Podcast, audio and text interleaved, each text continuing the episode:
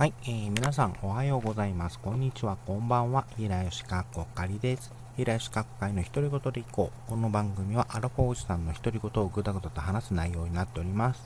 えー、今回もですね、あの前回に引き続き、えー、特撮語りやっていきたいと思います。え今回はあの前回、えーと、好きな特撮作品のタイトルを挙げてきましたがあのウルトラマンシリーズが入らなかったので今回はこちらをメインにお話ししていきたいなと思います。最後まで聞いていただけると嬉しいです。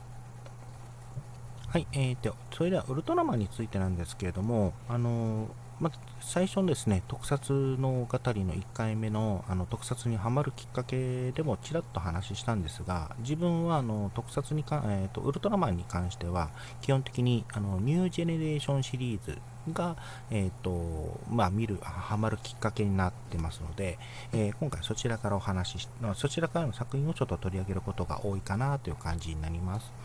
では、えっと、こちらですね、えー、まずは、えっと、ウルトラマン X、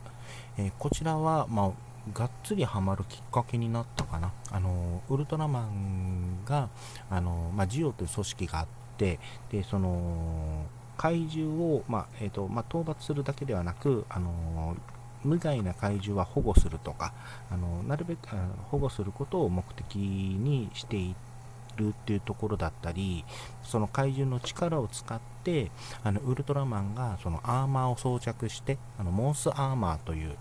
あの怪獣の力をあの備わったアーマーを武装して戦うっていうスタイルも当時あの斬新あの新鮮に見てました、はい、あとはこのオーブ、えーと、X で言うとあの客演もあってですねあのネクサスあのウルトラマンネクサスが客演でする回があったんですけどもあの回をきっかけにあのネクサスをあのの、えー、見直したうん、あの見直したっていう経緯があります。あ見直したが見たっていう経緯がありますね。最初はあの、まあ、ネクサスはすごいシリアス寄りだったので、あのー、がっつり見るというよりはあのななんとかなえっ、ー、と総集編みたいなのがあのレンタルされてたのでそれを見てでそこからあのテレビシリーズが確か配信されていたのであの、まあ、ちょこちょこと見てたっていう感じですね。はい。でまあそういうまあえっと X で言うとやっぱりあのラスボスですね、あのグリーザーっていうめっちゃくちゃおかしいやつが出てくるんで、こうこれもあの X が好きなあの話のところの理由の一つですね。はい。で、次にですね、えっと、ウルトラマンシリーズで好きなのが、えっと、あ、でもやっぱオーブになるのかな？ウルトラマンオーブ。えー、こちらは、あのー、紅ガイという主人公の、あの、が、えっと、まあ、メインの話なんですが、こちらせんあこちらからしばらくはですね、いわゆる防衛隊がなくなって、ちょっとその分寂しい感じもあるんですけれども、まあ、その分キャラクターの、そのメインキャラクターの掘り下げとかを重視にやっていたっていう点があったの、あるので、まあ、あのまあ、そういう風で、あの、せんなんだろう、えっと、この頃からかな、オーブとか、あの、ジード、えっと、ルーブは、あの、戦隊が出てこ、あの、地球防衛隊が出てこないので、どちらかというとストーリーが、あの、戦隊とか、ライダーよりとか言われる、まあ、こともあるんですけれども単純にそのウルトラマンの、えー、というあのキャラクターの掘り下げという点では、まあ、うまく機能してるんじゃないかなという気はします。でそこでもこのオーブなんですがあの紅ガイという主人公が、まあ、あのとある理由であの、まあ、ウルトラマンオーブがあのえーと、歴代のウルトラマンの力を借りて変身するんですけども、そこでもちゃんと理由付けがされていたっていうところがあの好きですね。で、最あの中あので終盤であの、まあ、最終形態になるんですけども、そこの展開もあの個人的には大好きな展開でした。はい、あとはですね、えっ、ー、とこれかな、あのストーリー上としてウルトラマン G と、えー、こちらはですね、あのストーリー的には、あの個人的には好きなんですけれども、ちょっとあの不満要素もありはするんですが、あのこのジードも好きなのは、あのやっぱこのジードの、えーと、変身者である、あのと朝倉陸かが、あのの出生ですね。あの、ウルトラマンベリアルというかつていた悪のウルトラマン、そのウルトラマンの遺伝子で作られた模造品という設定なんですね。これはもう最初からもう明かされてる設定なので、あの全然言ってもいいんですけども、でその偽物のあの模造品だったウルトラマンが一人前のヒーローにあの成長するっていう話はあのめちゃくちゃあの個人的に好きなあのシチュエーションっていうこともあってあのハマって見てましたあの好きで見てましたでただ不満点があるという点で言うとあの主人公の成長劇という点ではあのいいんですがあの家族に関する項目があの、まえっと、G ドメインではなくあの2号,、まあ、2号ライダーじゃないな。あのウルトラマンゼロがあの中盤から入っていくんですけどもそこの変身者が家族持ちでそこであのカバーしてたっていう部分があったんですけれどもあの家族の話という点では。個人的にはこのりっくんのその家族をを作ってくれる話りっくんメインで家族の話をもうちょっと見たかったなっていう部分があったんですけれども、まあ、これに関してはですね、あの後の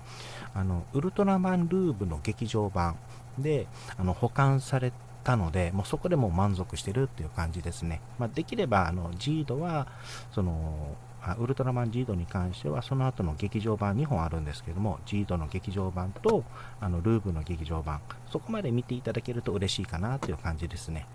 で、えっと、あとはちょっと飛ばしてですね、こちらですね、ウルトラマン Z。えー、こちらめちゃくちゃハマりました。あのー、もともと、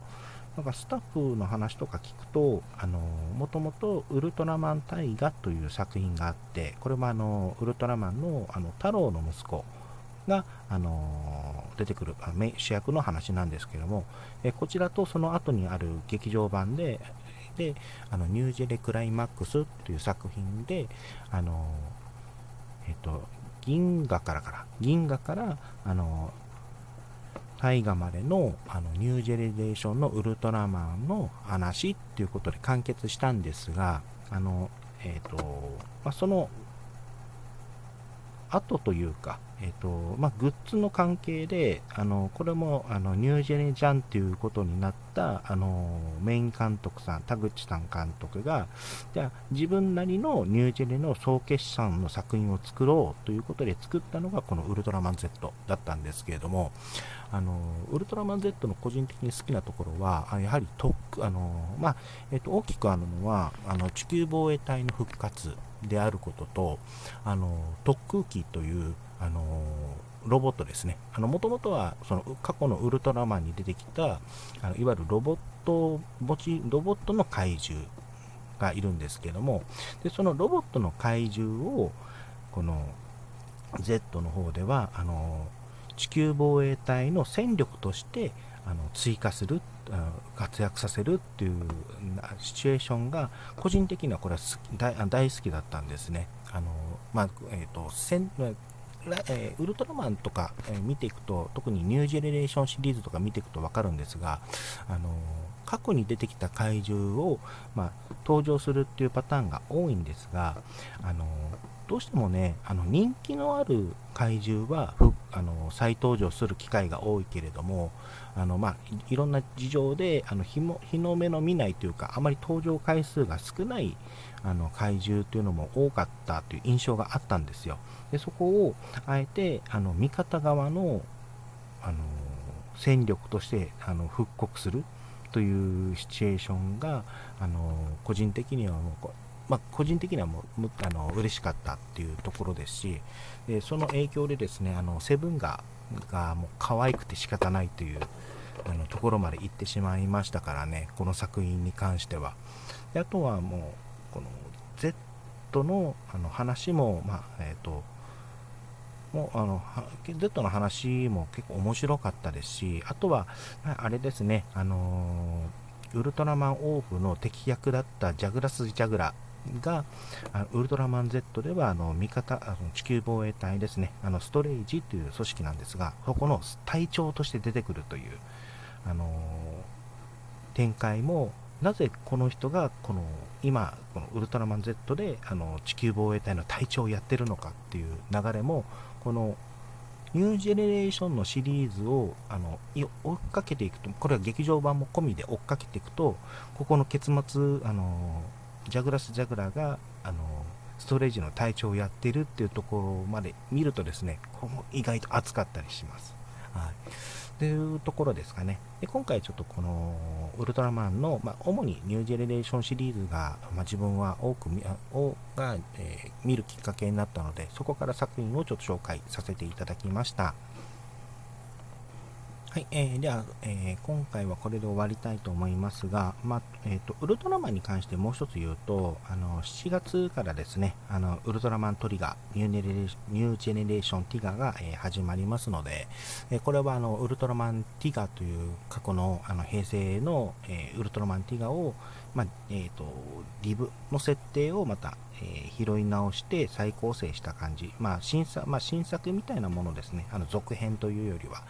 えー、感じですし、でこれにどうもあのウルトラマン Z の、え、が、えーと、ゲスト参戦するともあるようですので、まあ、どういう展開を持っていくのか、こちらも楽しみにしていきたいなと思います。はい。では今回は以上で終わりたいと思います。ご視聴ありがとうございました。お相手は平吉かこかりでした。それではまた。